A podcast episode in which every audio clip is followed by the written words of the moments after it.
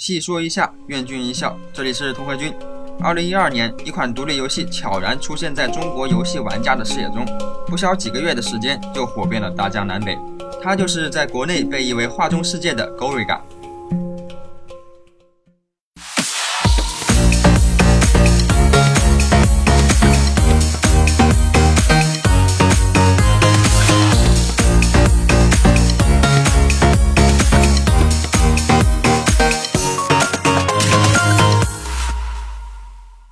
二零一二年，我们玩到的只是他参加游戏比赛的一个公开 demo。如今，它的完整版终于上架了 iOS、Steam、GOG 乃至 Nintendo Switch 平台，而且也将会入驻安卓平台。相信很快大家就能在自己的手机上细细品味这款绝世神作了。Goriga 距离最初公开的 demo 已经过去整整五年时间，而距离灵感雏形也有七年了。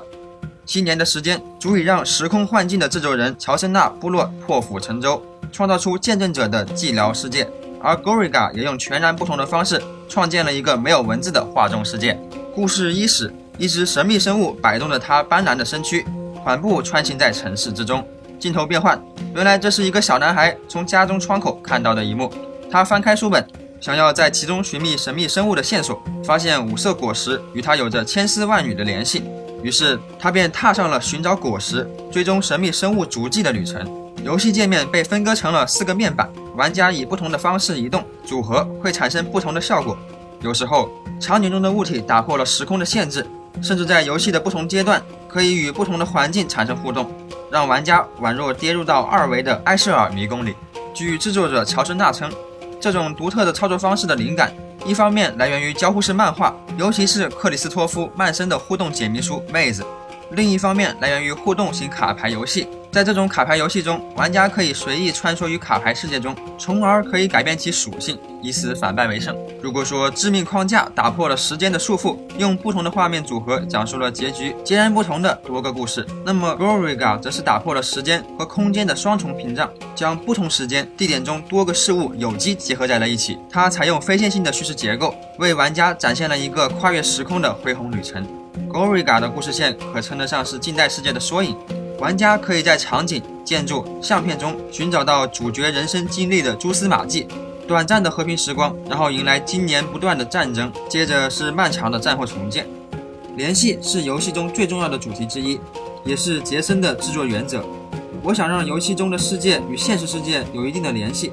不想把它设计得太奇怪。我想让它有普通生活的掠影，一些城市场景、火车站台，我想让它们看起来很震撼，同时又很接地气。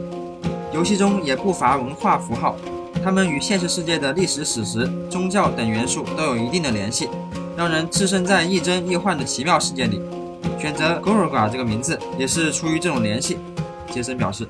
，Goroga 的发音非常有特点，念出来的时候会隆隆作响，像是雷声或是地震，好像蕴含着古老的神秘力量。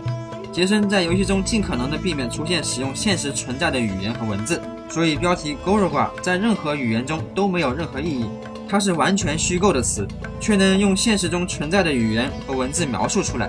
也在某种程度上加深了游戏与现实世界的联系。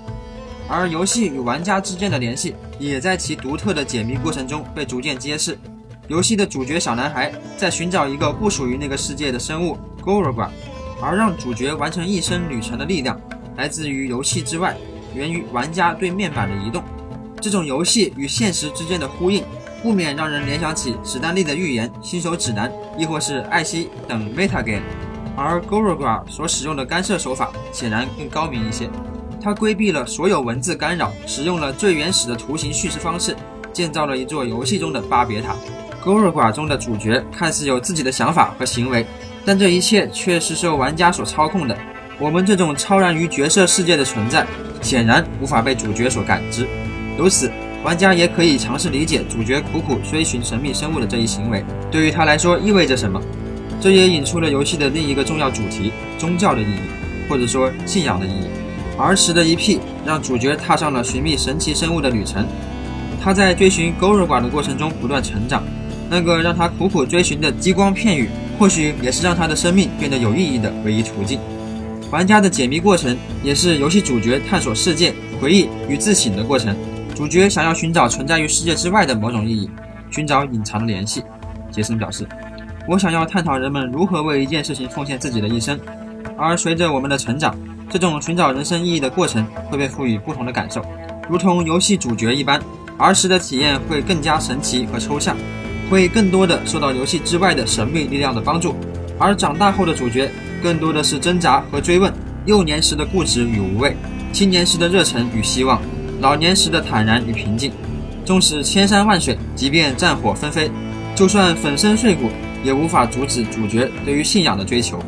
宛如那只不断扑火的蝴蝶，直到生命的最后时刻，它也在不断的思索。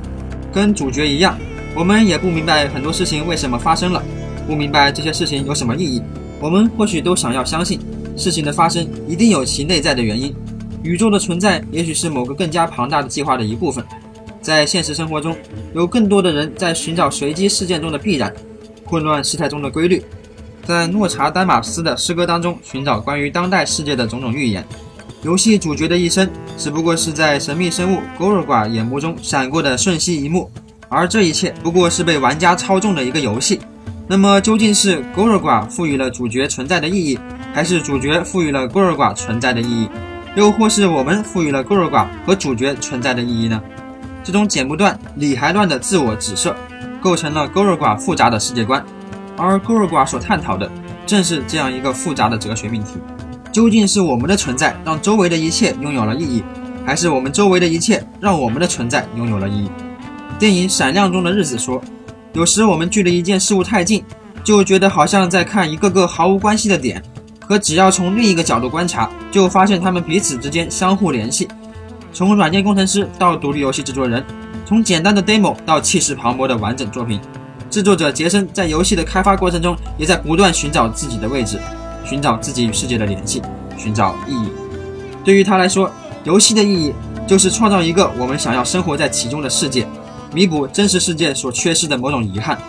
而他也想通过狗尔寡告诉我们，万事万物之间都存在着联系，正如大卫·米切尔在他的史诗级巨作《云图》中所描述的那样。我们每个人的生命都不是自己的，从子宫到坟墓。我们和其他人紧紧相连，无论前世还是今生，每一桩恶行，每一项善举，都在未来轮回。如果你现在观察自己身处的这个世界，没有发现什么意义，就说明要换个角度，或是经历磨难之后才能找到他。看到这里的朋友们，你们找到属于自己的孤儿寡了吗？